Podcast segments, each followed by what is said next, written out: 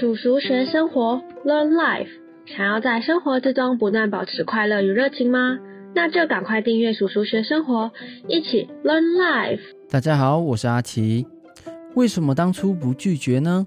你或身旁的人也是这种不懂拒绝、取悦他人成自然的老好人吗？看看有没有以下的症状。第一个，关系中遇到问题，不管状况为何。你总是先说对不起。第二个，没理由的强迫自己沉浸在忙碌的生活中，闲下来的时候会担心别人怎么看你。第三个，为了不被讨厌或让人失望，所以对他人的要求都会感到难以拒绝。第四个，拒绝他人的时候常常会有罪恶感。第五个，为了不要有冲突，遇到他人的请求都会先答应再说。这五点你中了几个呢？如果都中的话。那么你可能是讨好型人格的人哦，也就是取悦症。在开始之前，叔叔学生活是一个透过知识学习保持生命热情的频道。想持续获得满满的热情能量，欢迎帮我们订阅，给我们满满的支持与肯定吧。取悦症在心理学有一个专有名词，也叫做看管人性格絮乱症。这样的人最大的特征就是会一昧的满足他人的需求。以至于常常忽略自身的感受、权益，甚至是健康，最后在人际关系里面成了一个没有底线、对社交感到身心俱疲的烂好人。书籍《取悦症》作者哈利特·布莱特提到，其实取悦症有三种类型哦。第一种，认知型好人，意思就是造成这种状况的原因。通常是因为脑中不合理的思想所导致的，像是觉得自己应该要满足所有人的期望，应该要照顾好身边每一个人，应该不伤害任何人的感情，应该不要让任何人失望。大的就应该要让小的，对方为我付出那么多，所以对方的要求我都不能拒绝，甚至会觉得只要自己完全遵守这些纪律，就能够变成让每一个人都喜欢的人。第二种习惯型好人。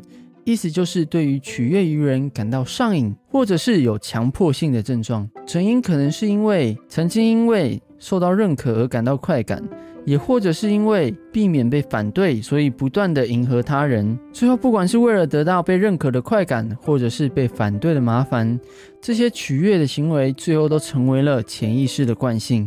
而且还会因为对于身旁熟悉的人，对于自己的认可感不再有快感，所以会转而对陌生人献殷勤，产生对身旁的人冷漠，而对陌生人却很热情的现象哦。第三种情感型的好人，也称作情感逃避型好人。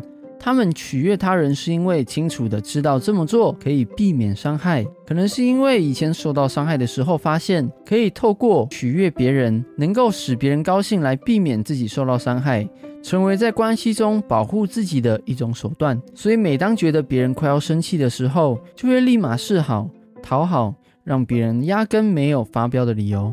听完，不知道观众朋友有没有跟我一样有中标的感觉呢？话说回来，如果自己有这样的状况，该怎么办呢？这里阿奇分享三个我觉得蛮有用的方法，鼓励大家可以按下喜欢，或者是放到播放清单，方便之后忘记了还能再次回来观看哦。第一个，自我规划。自我规划，阿奇认为最大的帮助就是可以让一个人正视自己想要的人生需要多少的资源，对自己的付出拥有成本意识。所谓的资源，包括自己的时间、金钱，甚至是精神力。我们为什么会无所谓的让出自己一切的资源呢？那有可能是因为我们不觉得这些东西在我们身上能够产生比现在让对方感到开心还大的价值。举一个比较现实又极端的例子，别人因为乱花钱需要周转。请你借他一万块，但是他根本不一定要跟你借，只是因为单纯找你借比较方便，或者是以往跟你借你都会答应。但是此时此刻，相较你而言，这一万块是你要拿来缴已经欠缴三个月的房租钱，如果没有缴的话，明天可能就会被赶出去。如果是你的话，会借吗？如果你的答案是不会，谁会想借呢？那么没错。代表你很明白，你比对方更需要这个资源，甚至这根本就是你自己的。但为什么平常不会这么想呢？所以你只是不知道这些付出放在你身上能够带来多少的好处，因为你从来没有想过。你想想看，那些为了不让对方不开心所陪伴对方的时间，如果你拿来自我精进，可能会让你成为你想成为的某某领域专家，或者是有能力过上自己想要的生活。或者是假日免费帮别人完成对方本该自己完成的事情，但你却没发现，你也可以让已经加班好几天的你好好休息，让你更有精神力的面对明天的工作，来让上司或者是主管看到你的好表现，得到升迁的机会。所以，当你好好的人生规划以后，就会发现，也许你的人生根本可能就没有那个余力，或者是资源，只为了让一个人感到开心，或者是让你可以更清楚的知道。自己有多少的资源是可以让出去的，让你的付出可以更有底线，协助他人之余也不会过于损害到自己。所以，请好好的花时间认识自己，并且想想自己想要什么样的人生吧。透过规划看清你想要什么，让你的善良更有锋芒，是让每一个付出都能够走向双赢的策略哦。第二个，不要马上答应。对于他人的请求，你可以先回对方说。我思考一下再跟你说，因为当我们这么做，就有时间缓冲自己，厘清对方的请求是否真的为合理的，或者是真的有帮忙的必要。这里阿奇也分享四道问题，方便你可以厘清对方的请求哦。第一个问题，我为什么要帮他？静下来想一想，当下有冲动，觉得一定要帮对方的动机为何？是否跟上述提到的三个取悦型人格类型的人动机一样呢？所以这个问题可以帮助你厘清想帮对方的动机是否为正确的哦。第二个，拒绝了能够帮到他什么？这个问题能够让你更有格局的了解，真正要帮到对方，不一定就是答应对方的请求，不会只执着在觉得要答应对方才叫帮助对方。第三个，接受了会害到他什么？这个问题可以让你推翻没有理由的觉得答应。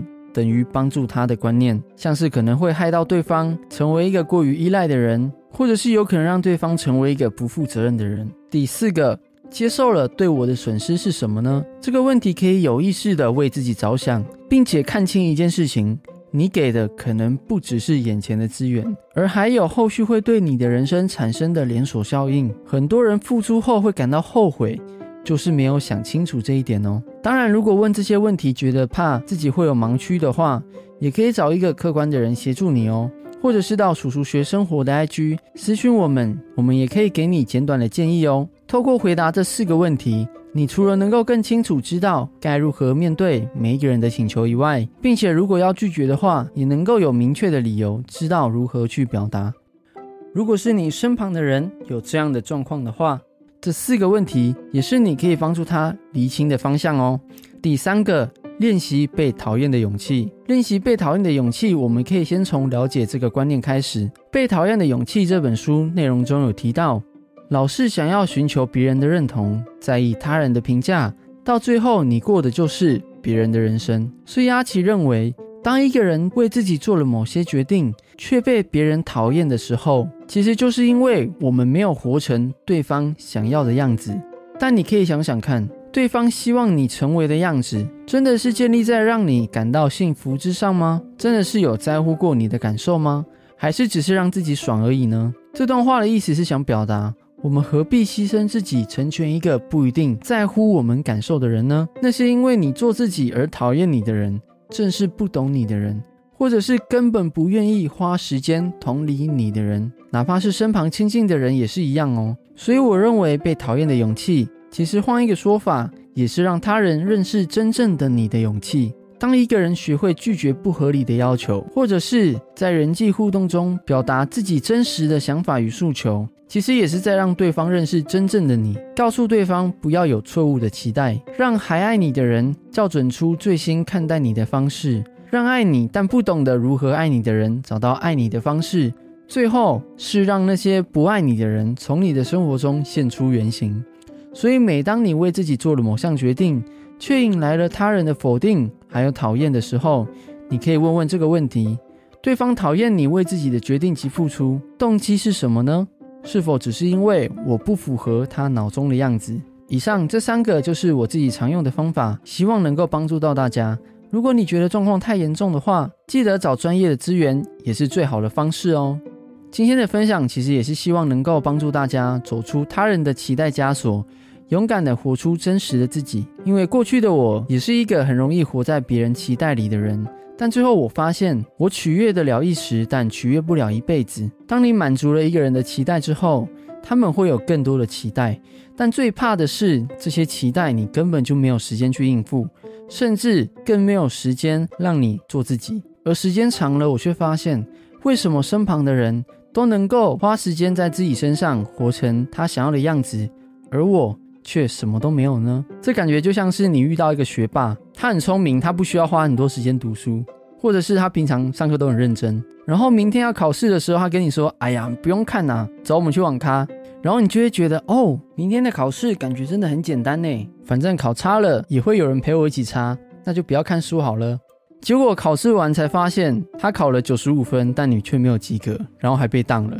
想想看，如果一样的状况不是放在考试或是分数上，放在人身上呢？也许你当初拒绝了他的邀请，可能对方会失落一下子，隔天也忘了。但是对于你来说，你得到的是不用再重修的机会。所以取悦他人是暂时的，成就自己是一辈子的。这也是我认为最有价值的投资之一哦。所以，让我们一起透过勇敢的做自己，活出对生命的热情吧。如果今天的分享有帮助到你的话，欢迎帮我们按个喜欢及订阅哦。我是阿奇，大家下次见，拜拜。